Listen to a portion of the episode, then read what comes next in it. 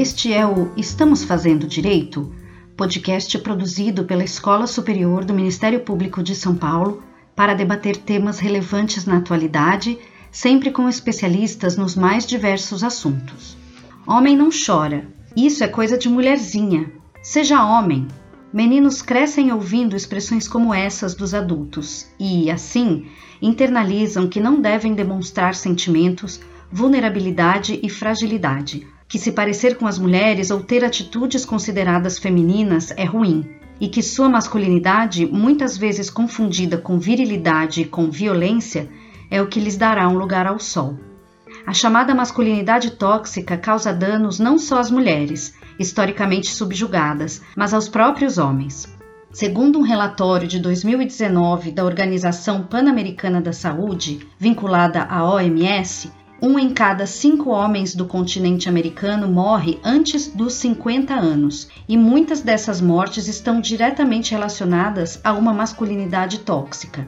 O documento afirma que as expectativas sociais em relação aos homens de serem provedores de suas famílias, terem condutas de risco, serem sexualmente dominantes e de não discutirem suas emoções ou procurarem ajuda estão contribuindo para maiores taxas de suicídio, homicídio, vícios e acidentes de trabalho, favorecendo também o surgimento de doenças crônicas não transmissíveis. Numa sociedade pautada pelo machismo, o corpo feminino é visto como propriedade masculina e, desse modo, homens se sentem no direito de controlar as mulheres que não os obedecem e que buscam se livrar dessa dominação.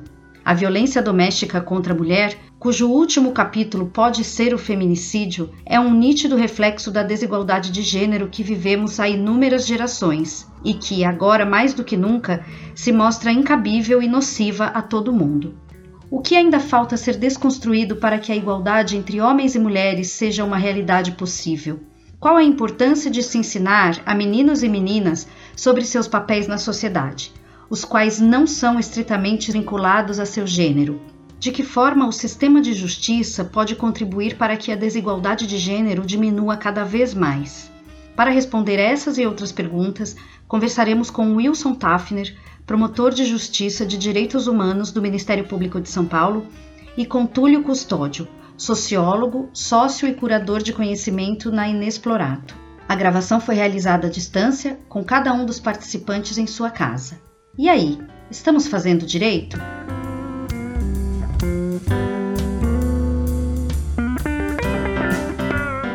Olá a todas e a todos. Eu sou Aline Rieira, assessora de comunicação da Escola Superior do Ministério Público de São Paulo, e hoje tenho a honra de conversar com o Tafner e com o Túlio. Muito obrigada pela participação de vocês. O atual modelo social está muito pautado na expectativa de que os homens ocupem os espaços públicos e que as mulheres se dediquem ao cuidado do lar e dos filhos. Nas últimas décadas, as mulheres passaram a ingressar no mercado de trabalho sem prejuízo de continuarem com os cuidados domésticos, os quais não eram divididos com os homens. Mas me parece que nos últimos anos temos visto cada vez mais casais compartilhando os afazeres de casa. Túlio, é possível você explicar o conceito de sociedade patriarcal e, fazendo um exercício de futurologia, quais reflexos você acredita que essa mudança de comportamento trará para esse modelo de sociedade como um todo? Bom, quando a gente fala em sociedade patriarcal, a gente está falando de uma organização que tem um sentido de poder que é pautado no masculino, né? A gente tem que lembrar que existe uma divisão de gênero na nossa, na nossa sociedade, e quando a gente fala em gênero, a gente está pensando numa perspectiva cultural, ou seja, não só a questão sexual, né, a divisão biológica que a gente atende da natureza. A questão de gênero, a questão cultural, ela gera uma espécie de uma ideia de que existe um grupo que é superior e existe um grupo que é inferior. Né? É um pouco dessa lógica que está por trás da visão patriarcal, que privilegia a ideia do masculino como esse poder aí, digamos, superior, ou o poder organizativo da sociedade. Isso envolve desde a dinâmica de poder, da ocupação dos lugares de maior prestígio, mas a própria ideia de patrimônio mesmo, né? A forma como a gente organiza a ideia de posse, de propriedade, sempre em torno do homem ou do, do masculino. A mulher, por outro lado, ou seja, o feminino, fica o atributo do, do privado, do particular, da casa, desses espaços que são espaços também importantes, mas que são colocados, digamos, em segundo plano. Essa visão de, do patriarcado, ela vai mudar ou tem mudado a partir do momento que as discussões de gênero, principalmente as questões de igualdade de gênero, têm, ampliado na nossa sociedade, né? Eu não acredito, tá, sendo realista, que isso vai mudar assim rapidamente. No entanto, essas questões já colocam um pouco em voga alguns dos exercícios e alguns dos comportamentos que nós, homens e também mulheres, passam a ter na, na nossa sociedade. Né? Nós, homens, começamos a ser cobrados por uh, atividades que antes pareciam né, só é, subjugadas às mulheres, e as mulheres também conseguem ocupar mais espaços, principalmente espaços públicos do universo do trabalho, que antes eram, infelizmente, só destinado aos homens eu, assim, eu tenho, digamos, né, como sociólogo e curador de conhecimento, eu não posso fazer esse exercício de futurologia, né? eu só posso agir a partir de dados e uma realidade concreta. E o que essa realidade concreta tem nos dito é que, apesar desse esforço dos, das últimas décadas da gente discutir mais a questão de gênero, discutir mais os papéis, a divisão de gênero do trabalho e das rendas e da riqueza e das, dos acessos, a gente ainda está bem longe de uma realidade de equidade total, tá? Apesar da gente estar falando sobre isso e existir esse até uma certa pressão social para que casais, por exemplo, dividam mais as tarefas de forma equânime, como se deveria ser, a gente ainda tem um grande caminho a percorrer pela forma como a nossa sociedade está organizada. O Brasil é um ótimo exemplo disso. Se a gente olha o ranking de equidade das mulheres, que é um ranking global, inclusive, que mede, entre outras coisas, divisão de renda, acesso à política, acesso a políticas públicas, etc., o Brasil caiu no ranking nos últimos anos. Né? Nós éramos 73 se eu não me engano, uns, uns sete anos atrás, e hoje nós passamos da posição do 100. Né? É, é importante olhar para isso, porque parece que a gente está falando muito, a gente está discutindo muito, e a questão de gênero é uma das grandes questões que a gente está trazendo e debatendo no debate público, mas a realidade concreta, ainda nos dados, na realidade material das mulheres, ainda é uma realidade de desigualdade. Ainda temos mulheres que sofrem muito de violência doméstica, que sofrem de feminicídio, que tem pouca representação nos espaços políticos. Então, a gente ainda tem um longo caminho para percorrer para exatamente né, desmanchar, né, desconstruir essa, essa estrutura social do patriarcado. Perfeito. Tafner, você como um homem branco, hétero, de classe média e promotor de justiça, consegue ver o enfrentamento à masculinidade tóxica acontecendo de maneira estruturante no sistema de justiça? É, bom, deixa eu só fazer uma defesa, assim, né, porque essa parece assim, o exemplo típico do patriarcado branco, né? Deixa eu só fazer minha defesa preliminar aqui. É, assim, eu tenho uma perda e três grandes ganhos, três grandes bênçãos. Né? A perda foi, na minha história pessoal, né, o falecimento do meu pai quando eu tinha 10 anos. Né? Mas, por outro lado, eu tive minha mãe, que foi uma mulher muito é uma mulher muito forte e, e, que enfrentou muitas dificuldades desde muito cedo e, e me passou vários princípios, principalmente um respeito muito grande pelo feminino, né? A outra bênção que eu tive foi ter três filhos e, dentre eles, duas filhas. Né? E, e essa convivência também com a, com, a, com a educação de meninas também foi um grande aprendizado para mim. E a terceira bênção é que minha filha mais velha é negra, né? e mãe da minha netinha negra, a Dandara, que é a coisa mais linda, meiga e inteligente que existe. E essa percepção também da questão não só do feminino, como também do racismo, acaba me tocando por, por esse amor, né, mesmo sendo branco. Né. Trazendo isso para a área jurídica, né, a gente tem que ter em mente que, enfim, os promotores e juízes, por exemplo, não são pessoas iluminadas, escolhidas por alguma divindade, né, mas são frutos da sociedade, né, prestam um concurso, mas trazem para as funções todas a carga desse machismo estrutural que existe na, na sociedade, como o Túlio bem, bem colocou. Né? E se a gente for pegar ainda da nossa tradição judaico-cristã, desde o Velho Testamento, né, ou até sendo mais pragmático, mais próximo da nossa realidade, né? A história do, do Cebolinha que chamava a Mônica de gorda, dentuça e feia, né? A Branca de Neve que era bonita, educada e do lar, enfim, quanto tempo demorou para nós termos figuras de princesas ou negras ou, ou, independentes que não fossem só aquela mulher frágil que queria que teria que ser salva por um príncipe encantado, né? E isso acaba vindo para os meios jurídicos também, né? E a gente podemos citar casos super recentes assim, né? Uma juíza no Paraná que condenou um homem negro e citou a raça para justificar é, que seguramente ele integrava um grupo criminoso, né? O caso do desembargador de Santos que distratou guardas civis porque estava andando sem máscara e foi admoestado por causa disso. Eu lembro no começo da carreira, numa comarca de interior, um comentário que um juiz fez sobre uma, a roupa da vítima, que, de, uma, de uma mulher que havia sido vítima de um crime sexual. E o inverso também acontece. Né? É, me recordo, há uns 4, 5 anos atrás, no caso de uma promotora colega nossa, que foi agredida, né, verbal e quase fisicamente por um advogado. Esse mesmo advogado chegou a peticionar nos autos falando que os juízes, as juízas cometem mais injustiças devido à disfunção hormonal provocada pela TPM, né, que nesse período as magistradas, mulheres, portanto, perdem o bom senso, o raciocínio lógico, né, agindo emocionalmente, né, no exercício ali da judicatura, né. Nós tivemos recentemente, no ano passado, né, um advogado que agrediu uma colega nossa, promotora do júri homossexual, tentando humilhá-la durante um julgamento pelo plenário do júri pela sua orientação sexual. Vocês devem ter visto, né, aquela juíza de Curitiba, Gabriela Hart, ser chamada aí na, na, nas mídias sociais como Moro com TPM. Mas, enfim, acho que toda essa, essa, questão da estrutura do judiciário tem muita essa influência né, de como essa questão ainda é lidada com, pela própria sociedade, mas eu acho que isso está melhorando bastante. Né? Eu dou um exemplo, eu entrei em 91 no Ministério Público e passaram três mulheres no meu concurso. Nos últimos concursos, nos últimos anos, você tem mais da metade são mulheres ingressando, por exemplo, na carreira do Ministério Público. Né?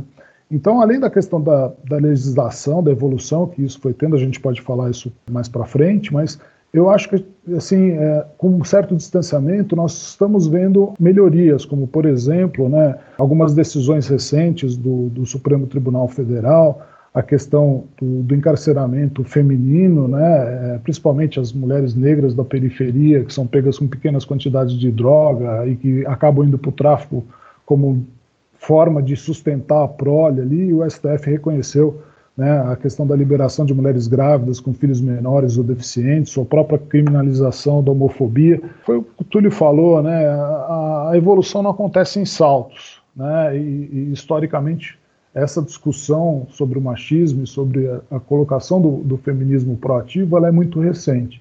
Mas acho que estamos começando a dar os primeiros passos. Tafner, você fez esse recorte da mulher negra e eu me lembrei de um evento que a gente realizou aqui pela escola, um SMP Talk sobre o combate ao racismo. E uma das participantes, uma arquiteta chamada Joyce Bert, ela é escritora, arquiteta e urbanista, ela falou uma frase que me marcou muito, que é que a mulher negra carrega o país nas costas, né? A mulher negra carrega o Brasil há décadas, há séculos nas costas, né? É, só para colocar, né, acho que a gente tem uma situação é, muito recente, né, daquela da mãe daquela empregada doméstica que deixou o filho, né, com a patroa enquanto ela foi andar com o cachorrinho e a criança, o menininho acabou caindo do prédio e morrendo, né? Acho que é, é bem essa a descrição material dessa dessa situação, né? E, e eu lembro também uma coisa que foi muito marcante na nossa história minha filha, com, uma, com 4, 5 anos de idade, estava numa pré-escola e o menininho branco falou que não ia dançar com ela porque ela era negra, né? Uma criança de 5 anos não é racista, né? Certamente isso já foi trazido dos pais, né, de casa. Então, o Túlio aí tem muito mais condições de dar 100 milhões de exemplos aí é, sobre a dificuldade dessa questão do feminino e do feminino relativo à mulher negra. Né? Eu só queria adicionar um ponto. Eu acho, achei muito bom essa convergência que o Talfeno colocou e, e eu acho que ela é rica para a gente entender que cada vez mais que é um ganho e um, e um desafio, né?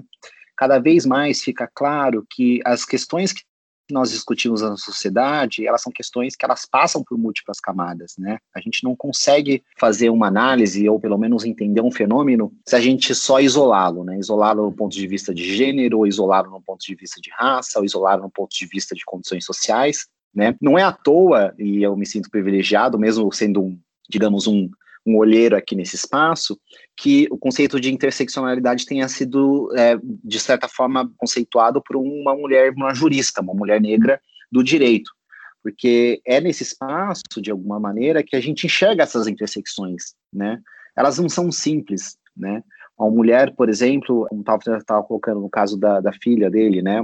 Ela está sendo discriminada por ser negra, ela está sendo discriminada por ser mulher, são as duas coisas, ou como você citou, né, a fala da Joyce, né? A mulher negra carrega historicamente o país nas costas, né? Isso está falando também de uma posição de condições sociais, né? Não é só de gênero, não é só de raça, mas são todas essas coisas conformadas de uma maneira que a gente consegue ler a nossa sociedade nas suas estruturas de poder, e aí não é só o patriarcado, mas também o racismo, né, o racismo antinegro, também as questões de classe, e de classe aí também de uma maneira bem difusa, porque no Brasil aí a gente tem uma realidade um pouco mais peculiar, mas é, é importante olhar também para como isso se organiza de uma forma complexa. E é um desafio, porque quando a gente fala disso, a gente parece estar complexificando um problema de fato estamos, mas é porque é, a gente não pode olhar para as coisas de maneira isolada com uh, um, um, perigo da gente cair em novos erros, né? Construir novos buracos ou novas caixinhas onde a gente acaba mais atrapalhando o nosso entendimento da realidade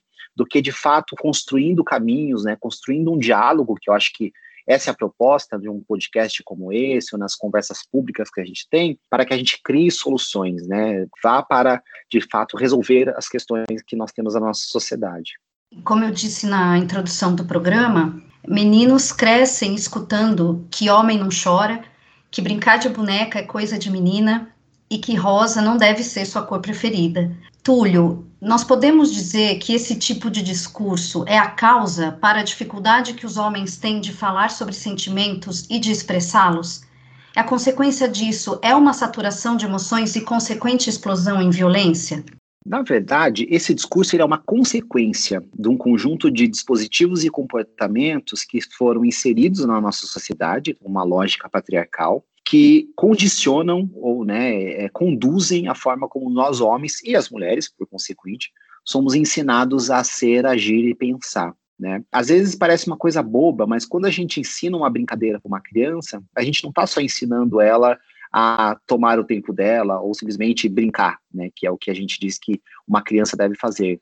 Mas a gente também está fazendo uma espécie de uma educação sentimental para ela em relação a como ela vai se posicionar no mundo. Né? Quando você ensina uma menina a brincar de boneca, a brincar de casinha, é uma educação sentimental em relação a esse espaço do lar a esse lugar do cuidado e do trabalho reprodutivo, que depois ela vai performar, ela vai, é, em termos de comportamento, agir quando ela crescer. Mesma coisa com os meninos, né? A repressão em relação às emoções, as brincadeiras de contato, né? Lutinha, é, briguinha, armas e etc e tal, são educações sentimentais que colocam o homem nesse lugar de conflito, de embate, de competição, de prepará-lo para o mundo onde ele vai só brigar, onde ele vai só disputar, onde ele vai só competir e que, consequentemente, ele precisa organizar suas emoções voltadas para esse tipo de, de enfrentamento. É uma consequência, tá?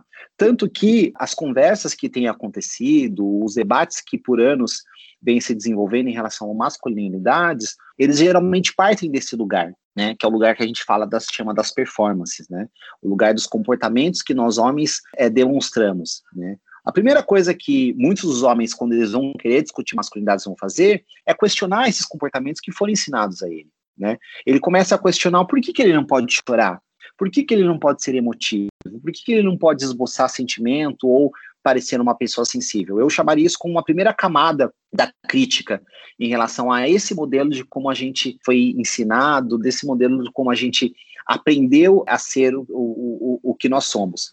Agora, como eu falei, né? Isso é a consequência de um processo, né? Isso é só o que está na parte mais aparente, naquilo que é evidente. Há outros desafios para a desconstrução desse modelo patriarcal de masculinidades que a gente precisa enfrentar. E esses desafios estão principalmente no plano da ética, onde, apesar de muitos homens, por exemplo, quererem ser mais sensíveis, quererem poder chorar, quererem poder esboçar uma outra visão, ainda carregam em si e nas suas atitudes uma visão de mundo que vê a mulher como menor, como inferior, né? Que não entende com um espaço de divisão, seja das tarefas do lar, mas seja o cuidado da família ou do cuidado com o outro, né? Que entende isso como uma tarefa feminina. Então, é um desafio, mas que, enfim, se a gente está falando sobre isso é porque a gente está querendo mudar né, essa história.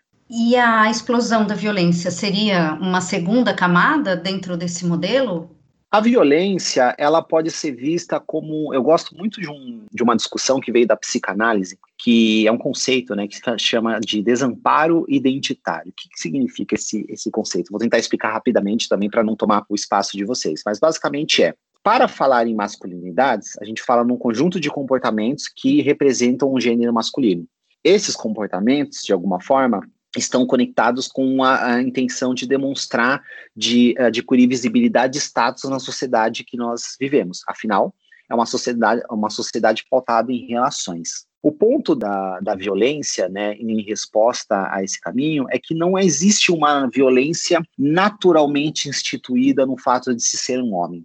O que existe, na verdade, é dentro dos códigos comportamentais que de demarcam a masculinidade patriarcal, a violência é uma possibilidade de demonstração, uma possibilidade de expressão dessa masculinidade. No entanto, não é que os homens são violentos porque com mais homens eles são, mais violento eles serão. Na verdade, é quase o contrário. Né? Existe um desamparo em relação à possibilidade desses homens exercerem plenamente o seu lugar de masculino a partir de todo esse preceito que a masculinidade patriarcal traz. Ou seja, existe um receituário de como se deve ser um homem, existe a realidade de como se pode ser um homem. E dessa, digamos, desse conflito entre aquilo que disse que deve ser e aquilo que se de fato é, surge esse desamparo, né? muitos de nós homens, na verdade, quase a totalidade de nós, não conseguimos e não podemos ser homem a partir desse receituário da masculinidade patriarcal. Isso faz com que muitos de nós homens recorramos né, a, esse, a esse repertório de violência como uma forma de demonstrar que a gente quer ocupar aquele lugar.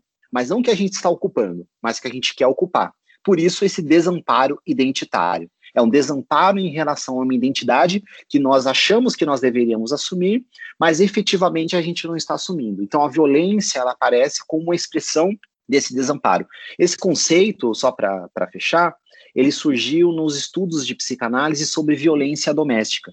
Né? Os grupos e estudos entenderam que muitos desses homens que comentam violência doméstica e violência em outros espaços da vida, eles não estão agindo violentamente porque eles são homens. Eles estão agindo violentamente porque eles querem demonstrar esse lugar de homem. Só que não é só sobre gênero, porque você conecta outras coisas, né? Outras frustrações, outros problemas. E claro, o léxico da, do patriarcado, dessa forma de masculinidade tóxica que ainda infelizmente organiza as nossas formas de agir, coloca a violência como uma gramática possível, né? O agir violentamente contra uma mulher, contra um outro homem e por aí vai. Então, a violência ela aparece aí nesse, nesse espaço como uma possibilidade aí no cardápio de soluções de como você deve agir e como você deve representar. Como eu falei antes, né? Isso vem na formação, né? As brincadeiras de lutinha, os filmes de ação, os tipos de herói, tudo isso vai formando uma, uma educação sentimental que reprime de um lado algumas expressões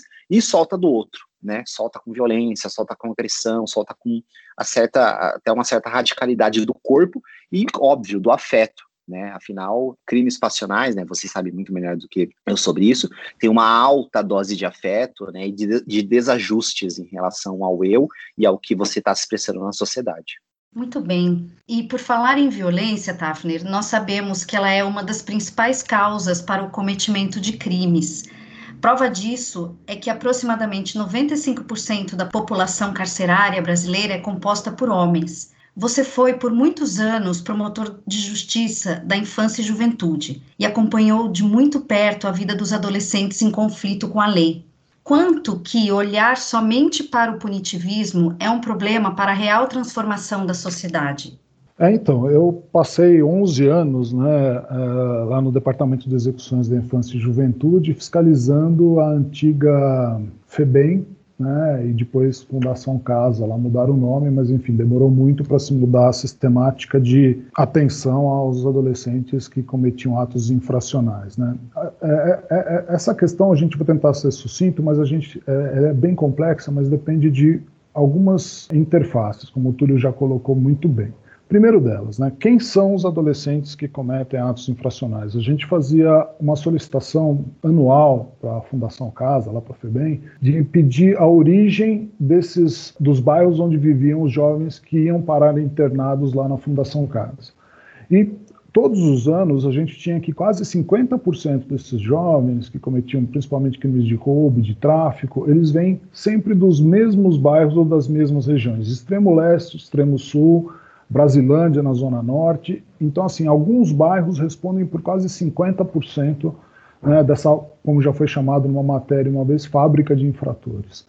E você vai pegar esses bairros de origem e aí você vai encontrar o quê? Os piores índices de DH, a total ausência de políticas públicas primárias, questão de gravidez precoce no adolescente, os maiores índices de analfabetismo, de baixa escolaridade, os índices mais baixos de renda per capita, enfim, onde o Estado é absolutamente ausente. Então, de um lado, você tem a questão matemática, se pode se dizer assim, né, da origem de como identificar muito bem da onde vêm esses meninos que acabam praticando ato infracional. A segunda ponto é esses meninos geralmente são oriundos de família monoparental, né, meninos negros e pardos, na na grande maioria. É, família monoparental, onde a mãe é a chefe da casa e responsável né, por trazer o pão para a mesa e, e, que sai são as nossas copeiras, faxineiras, empregadas domésticas que saem é, de madrugada de casa para trabalhar, enfim, e voltam à noite sem condições de dar algum tipo de acompanhamento. E aí a gente tem uma outra situação que são esses meninos que, quando conseguem vagas, vão para uma escola pública por quatro horas, quando muito, e no contraturno escolar ficam na rua empinando pipa, e aí você começa a ter um atrativo, por exemplo, do tráfico. E você tem essa questão de que essa falta de educação, de políticas públicas, faz com que esses jovens da periferia não consigam enxergar no esforço é, como a educação, por exemplo, um meio de ascensão social. Eles veem ali nos bairros da periferia a questão é de que o menino que acaba se envolvendo com o tráfico, ele acaba tendo um destaque, ele acaba andando com uma arma na cintura e se destaca ali no meio daquela comunidade dos jovens ou dos bailes funks, porque ele vai ter uma moto, ele vai ter a menina, ele vai conseguir, enfim. Você já começa a tirar o papel positivo que o Estado poderia exercer enquanto garantidor né, dessas políticas públicas primárias, e você coloca, em outro lado, a presença né, da, da violência e como o envolver-se na violência pode trazer, né, numa sociedade consumista, o alcançar bens materiais sem os quais, se você não tiver a calça X, o tênis Y, ou a moto tal, você não é ninguém nessa sociedade, então você tem esse consumismo e a falta de acesso a esse mercado de consumo e o crime acaba se colocando como uma forma é, de chegar a esse, a esse consumo ou a esse destaque naquela comunidade, né, junto com essa mentalidade de que o cara tem que representar, ele tem que ser é, que bandido é o cara macho, é o cara é, admirado, é o cara respeitado. Enfim, esse caldeirão todo né, acaba levando a grande parte dos nossos jovens de, de periferia a acabar se envolvendo. E aí você tem toda a questão da estruturação, desde a violência policial, a gente viu aí nesses meses agora aí, é, cenas bizarras né, das ações da Polícia Militar, seja em Paraisópolis, foram pipocando aí vídeos né, de hoje, inclusive, voltou a questão daquela, daquela senhora negra com o policial pisando no pescoço dela, o que aconteceu em Paraisópolis, né? Então você tem o Estado, ele não se apresenta enquanto um facilitador né, de, de, de, políticas primárias e de atenção e de melhoria da, da qualidade de vida das pessoas que estão no, na, nessas comunidades. Ao contrário, ele aparece como um Estado repressor, violento, injusto, principalmente corporificado na ação da Polícia Militar, por exemplo. E esse choque né, é, acaba levando, e você tem assim, o menino da classe A, ele não convive com o menino da periferia. Né? Então, assim, não tem um espaço de interlocução entre eles. Então, você acaba tendo o boizinho lá dos jardins, ele vai encontrar o menino da periferia, talvez no momento do ato da infração, né? porque você não cria espaços de interlocução de convivência, de eh, harmonização e respeito. Então, tentando dar uma pincelada nessa situação, acho que toda essa questão estruturante ela reflete né, nessa massa dos nossos jovens negros de periferia que começam a ingressar pelas portas da frente da Fundação Casa e se depois não vão para os cemitérios, vão para as nossas para os nossos cadeias, para o nosso sistema penitenciário. Perfeito. Túlio, uma pesquisa divulgada em 2019 pelo portal Papo de Homem identificou o quanto os homens concordam terem sido ensinados na infância e na adolescência dentro de alguns estereótipos. Mas existem diferenças de raça nesses dados. Por exemplo, 79% dos homens negros concordam completamente ou em parte que, quando meninos, aprenderam que deveriam ser fortes fisicamente. Entre os brancos, o índice foi de 71%. Dentre os homens negros, 76% concordam completamente ou em parte que, quando meninos, aprenderam a não demonstrar fragilidades. Entre os brancos, o índice foi de 72%. E 62% dos homens negros concordam completamente ou em parte que, quando meninos, aprenderam a não expressar emoções. Entre os brancos, o índice foi de 56%. Como você analisa esses dados? Maravilha. É, eu conheço essa pesquisa, né, feita pelo Papo de Homem. Ela é uma pesquisa muito boa. Eles geraram, inclusive, muitos dados bem interessantes para pensar a realidade da questão da condição do homem, né, ou da condição dos homens no contexto brasileiro. E, e, na verdade, das mulheres também, né, porque eles levantam, inclusive, alguns elementos sobre relações, etc. e tal. Bom, esse dado é interessante, esses dados, né, que você mencionou, porque eles mostram como a variável raça, nesse conjunto né, do que formam os homens na nossa sociedade, ela é fundamental. Eu vou tentar também ser conciso, porque tem dois elementos aí que são importantes, né? Três, na verdade. Um tem a ver com o que eu já falei antes, do desamparo, do desamparo identitário. O outro tem a ver com a constituição de raça é, e o impacto da questão racial na forma como se constitui a ideia de ser um homem, né, de masculinidade. E a terceira é o sentido do, dos comportamentos ou da forma de agir de masculinidades com uma analogia de um do chamado dos capitais simbólicos. Eu vou tentar ser bem conciso, vamos ver se vai dar certo. Bom, desamparo identitário eu já falei para vocês, né, que diante de uma lacuna entre aquilo que se parece que deveria ser com aquilo que de fato se pode ser, você gera um, um, uma zona conflitiva aí que é esse desamparo, né? E algumas das atitudes, algumas das expressões, elas vêm nesse enfrentamento. O ponto de desamparo identitário é importante porque para se produzir esse desamparo existe um processo de educação sentimental. E é nesse processo de educação sentimental que alguns desses homens respondem, na verdade a maioria deles, que é, a importância de ser forte, a importância de, de é, responder de maneira agressiva e etc e tal, que constitui essa, essa pesquisa. O segundo ponto tem a ver por que essa diferença acontece é, de, de forma expressiva e maior entre homens negros com os homens brancos, né? Isso tem a ver com a questão racial. Ser negro numa sociedade racista pressupõe um lugar existencial que é anterior à constituição de outros elementos. E esse ser negro, ele carrega, entre outras coisas, um traço de não humanidade. Eu sei que é pesado, né, como pensar isso e considerar isso, mas é muito importante entender como a, a ideia do ser negro, né, o sujeito negro, ele representa um lugar numa, num imaginário racista, num imaginário colonial, desse ser quase humano, né, desse ser que é marginal, desse ser que é subalterno. Então, antes da própria discussão de masculinidades que os homens negros fazem so, em torno dos comportamentos que envolvem ser homem, esses homens também, né, nós no caso, porque eu sou um homem negro, estamos discutindo o que significa ser visto ou lido como um ser humano.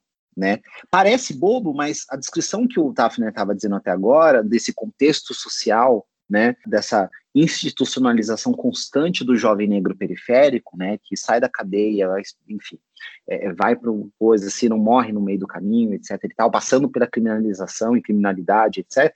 Né, mostra muito desse lugar de inferioridade e subalternização que o componente negro está sendo colocado. Então, para pensar o homem negro, para pensar masculinidades, você tem que entender que existe um não reconhecimento social em relação a esse ser negro, ao seu lugar de humanidade, e ele vai se apropriar da questão de gênero como uma forma de dizer que ele é um ser humano. Né? É quase um grito de socorro, eu diria. Né? Então, muitos dos elementos que envolvem a conformação ou a formação de um homem ou das masculinidades, no discurso de muitos homens negros, eles vão ser exacerbados, porque é uma forma dele dizer ou é uma forma dele se afirmar enquanto um ser humano nesse contexto social com nós, que no, e qual, no qual nós estamos vivendo. No entanto, estruturalmente, a questão racial, cruzada com outros elementos, como a questão das condições sociais, coloca o homem numa, o homem negro numa situação e as pessoas negras em geral numa situação de desprivilégio ou de não acesso, né, ou de vulnerabilidade. Isso leva ao terceiro ponto, que é o que eu ia falar da questão dos capitais. Existe é, uma abordagem na sociologia que é a abordagem sobre os capitais simbólicos, que é basicamente entender né, bem uma, um resumo assim bem grotesco. Espero que vocês ouvintes se interessem depois em buscar ler mais, né, e de uma forma mais, mais digamos detida e sistemática, né.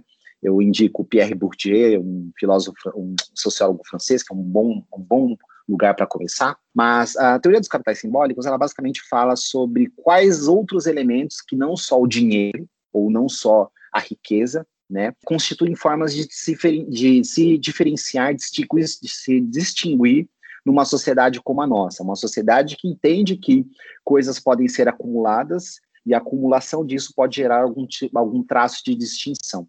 Nisso vem a ideia do capital simbólico. Capital simbólico, por exemplo, pode ser um capital social, quem você conhece, quais são os lugares que você frequenta, quem são as pessoas que, de alguma forma, organizam o seu, o seu círculo, né? Capital educacional, capital cultural, né?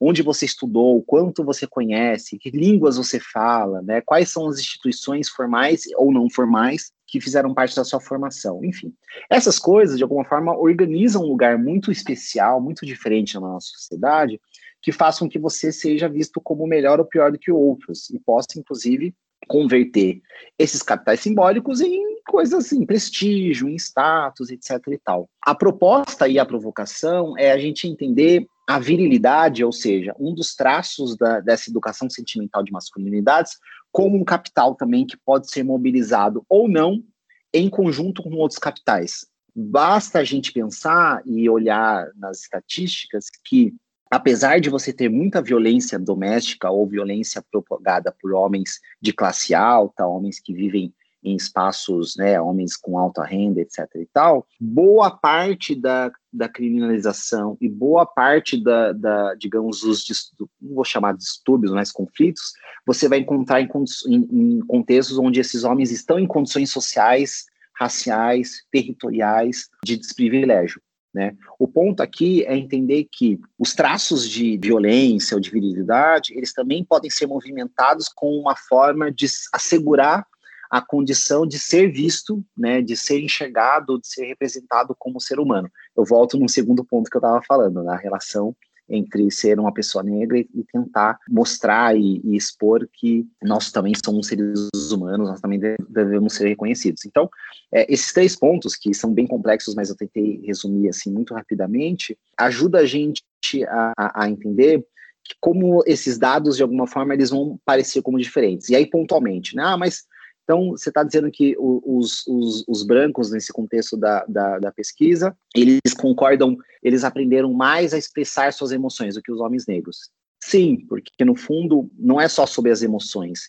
A gente está falando sobre outros capitais que estão sendo movimentados para que esse homem possa existir para que esse homem possa compor a sua identidade, que não passa só pela questão da violência, por exemplo, ou de se mostrar forte, mas passa pela educação, passa pelos lugares onde ele vai circular, passa por outros, outras formas de se expressar no mundo, onde ele vai conseguir, dentro de uma estrutura patriarcal, exercer, exercer o seu poder sem necessariamente movimentar o capital de virilidade que é demonstrado na questão da violência. Eu não sei se ficou claro, mas é, é, o ponto que eu queria fazer aqui é que há mais recursos, né, quando a gente cruza essa questão da, de ser um homem com um elemento de raça, com um elemento de questões sociais, de classes, de território, do que simplesmente só uh, a violência ou só aprender a ser agressivo, né? E é importante a gente considerar isso, porque exatamente por haver mais recursos, a gente é, mais recursos, você vai ver esse homem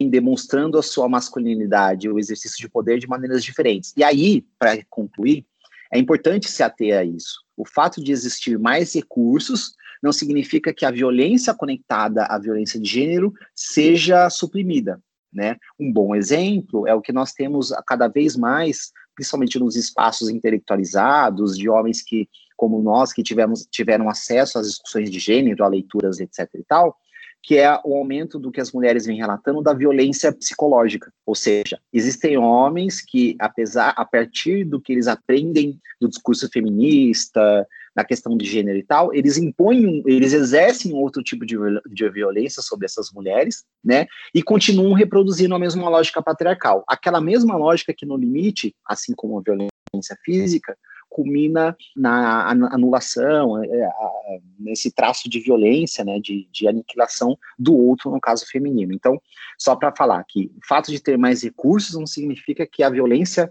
é, baseada em gênero esteja suprimida. No entanto, você tem mais artifícios, mais recursos para ela, de alguma forma, estar expressada. E por isso, esses números, por exemplo, demonstram é, essa, essa diferença e, enfim, basicamente isso. Túlio, você perguntou se deu para entender, deu para entender perfeitamente, sensacional sua fala, e já agradeço a indicação de leitura. E não faz muito tempo, ainda tínhamos em nosso ordenamento jurídico expressões machistas e que ressaltavam a superioridade masculina em relação às mulheres. Não apenas expressões, mas comandos legais que subjugavam as mulheres. Foi com a Constituição Federal de 1988 que se deu a igualdade não apenas no plano de direitos, mas no de deveres também. Tafner, gostaria que você nos desse exemplos de leis e de textos legais que corroboram isso que falei e também que nos dissesse quais as consequências que essa desigualdade de gênero legalizada, se assim podemos chamá-la, traz até hoje.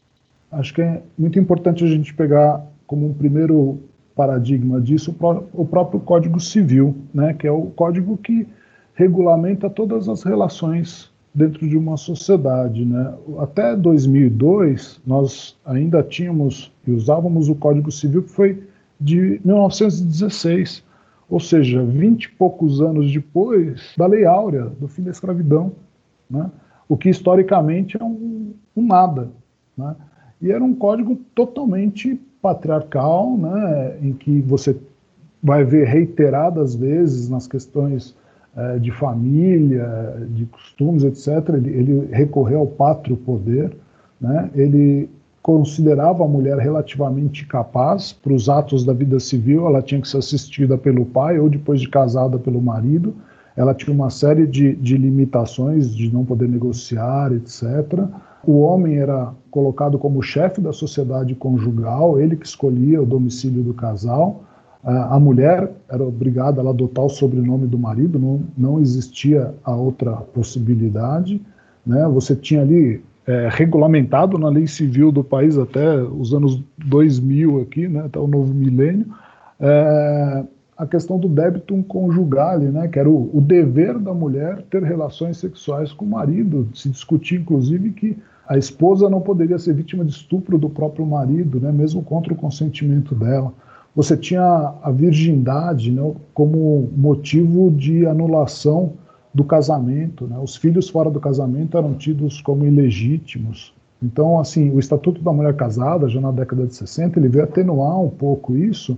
E aí, se a gente vai para o Código Penal, né, você, tem, você tinha até 2005 agora a questão do conceito de mulher honesta, né, que era aquela mulher do lar, obediente ao marido, né, você tinha lá na, na, no Código Penal o conceito de mulher honesta, a questão do adultério, né, que era basicamente um crime a ser imputado às mulheres, né, porque havia sempre houve uma tolerância, né, com o adultério masculino, e o adultério feminino era aquele passível de ser criminalizado. Né? Todo mundo vai lembrar que não é um passado distante, onde em crimes de homicídio contra mulheres, uma das teses de defesa que sempre se utilizava no tribunal do júri era a legítima defesa da honra do homem, que foi é, a mulher teria cometido adultério e ele teria o legítimo defesa da sua honra matando essa mulher. Né?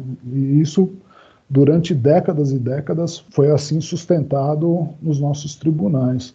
Agora vocês vejam, a Constituição de 88 traz essa equalização, né, essa igualdade, e aí você começa a falar em, em poder familiar, não mais em pátrio poder, mas até 2002 o Código Civil, o novo Código Civil entrou em vigor, até 2002 nós ainda caminhávamos por essa formação. Então, se você for pegar os juízes e promotores com 20 anos de carreira, eles foram formados em cima desses conceitos de Código Penal de 1940 e do Código Civil de 1916. Né? Então, historicamente, essas mudanças, aí você vai ter, por exemplo, né, a Lei Maria da Penha, que foi um, um marco nessa questão da criminalização dessa violência de gênero, ela é de 2006 né? ou seja, historicamente é recentíssima. E para vocês verem, o feminicídio só foi considerado uma causa agravante, não, uma qualificadora do crime de homicídio em 2015, né, numa lei de 2015, é, há cinco anos atrás. Então, é, você tinha todo um arcabouço montado em cima dessa sociedade patriarcal, machista, e isso era um reflexo da mentalidade social que vigia até ontem, né, historicamente. Então, é, acho que esse é um exemplo clássico né, de, de por que, que o sistema de justiça, às vezes você vai ter um arcabouço de leis, e, e pegando essa fala do Túlio, que foi assim é, demais, eu, eu me lembro, numa comarca de interior, de ter visto né, um testamento em que você legava o, escravos. Isso, historicamente, é de cento, cento e poucos anos atrás, né? onde você tinha uma lei que você podia dispor do corpo do outro, agredir e, e vender, né? E, e, e, o sistema jurídico autorizava você a fazer isso. Né? E você tinha um sistema jurídico recente em relação às mulheres, por exemplo, né, em que você era obrigado a manter relações sexuais com o marido, e isso era causa de, de, se caso houvesse a negativa, de você encerrar uma, uma, uma sociedade conjugal. Então, a evolução não acontece em saltos. Né? É, eu acho que é, essa mudança da legislação, como vem acontecendo recentemente, ela é um, são alguns tijolos né, que foram sendo colocados, mas ainda há muitos degraus a serem construídos. Sim, e lembrando também que as ordenações filipinas, né, que vigoraram aqui no Brasil, embora portuguesas, mas vigoraram no Brasil até 1917, elas davam ao marido o direito de assassinar a mulher flagrada em adultério, né? Daí vem o nosso Código Penal é reflexo disso, né? Bom, infelizmente nós chegamos ao fim do programa e antes de terminar, eu gostaria que vocês me respondessem o seguinte: Estamos utilizando os melhores recursos para a desconstrução da masculinidade tóxica? Estamos fazendo direito?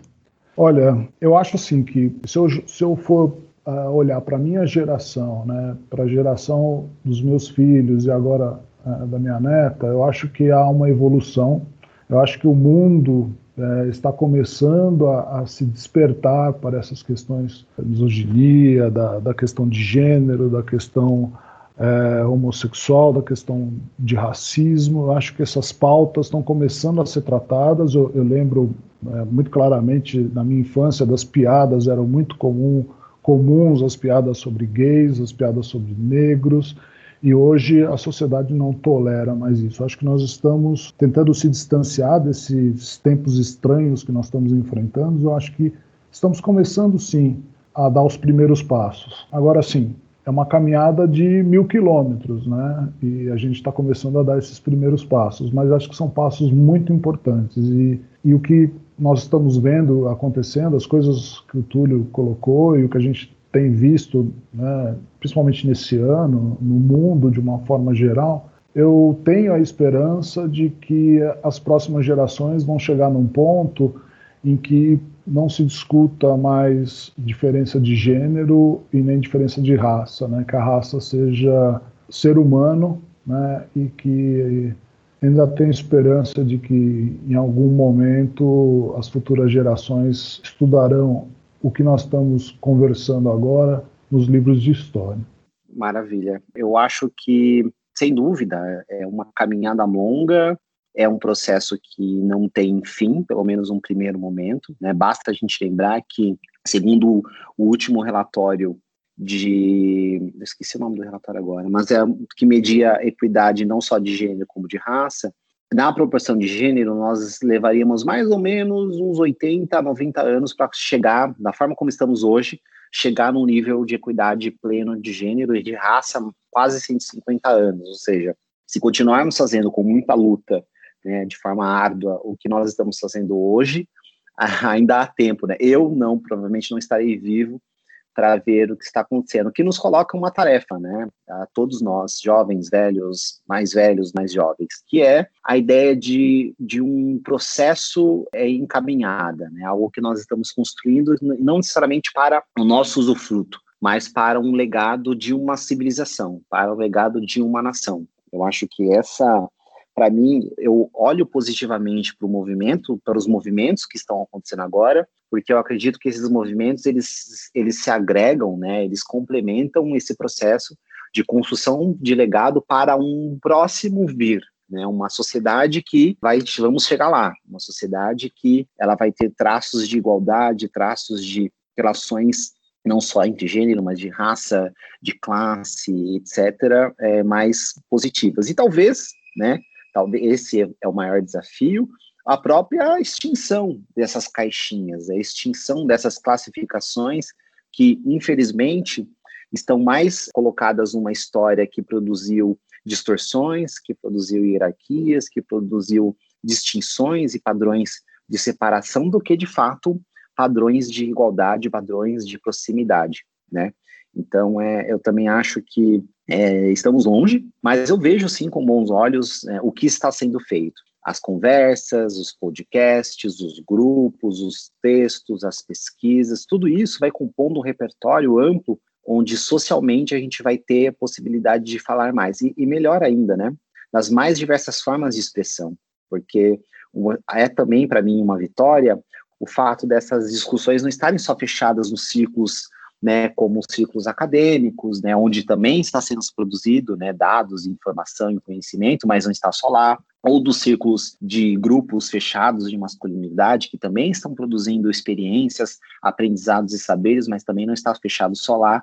Então, a possibilidade da gente ter vários acessos de vários formatos, né, de uma discussão tão importante, tão rica, eu vejo sim como um fator positivo, eu vejo sim como estamos fazendo, né? Não diria bem, não diria mal, eu diria estamos fazendo. E o estar fazendo é muito importante, né? Eu acho que esse é um caminho, né? Uma caminhada só se faz caminhando. Então, estamos caminhando. Podemos discutir passos largos, curtos, devagar, rápido, mas estamos caminhando. Isso já é, sem dúvida, uma grande vitória. Eu concluo falando, citando um, um grande ativista intelectual negro, que ele falava sobre a questão racial, mas eu acho que ela pode ser apropriada aqui também para a questão de gênero. Né? Abdias do Nascimento, um grande intelectual, pesquisador, artista, teatrólogo, político, enfim, que viveu aí quase um século, né, no século XX, em 2006, ele escreveu um artigo para a Folha, e era na época que estava tendo algumas discussões sobre questões de cotas, né?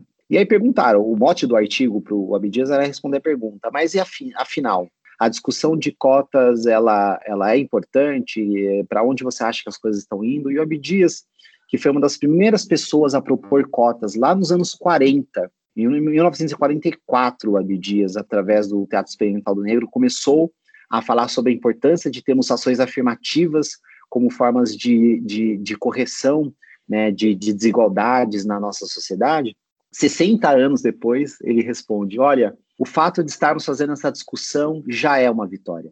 o fato de estarmos discutindo isso publicamente e colocando isso às claras para que todo mundo pense sobre ou tenha a oportunidade de ter acesso a essa conversa e por conta disso pensar sobre isso, alterar suas, a sua visão de mundo, alterar seus comportamentos, já é um avanço. Então, eu acho que a gente está caminhando sim, né? Acho que é daqui para frente, né? Acho que esse é o esse seria o meu recado final aí. E agradecer, né? Muito obrigado pelo convite um prazer conversar com vocês e trocar nesse período tão curto, mas acho que espero que seja bom para quem vai escutar, que se sinta provocado a pensar, buscar coisas. E um prazer conhecê-lo, tá, filho? Foi muito boa a conversa, foi muito bom escutá-lo e aprender contigo.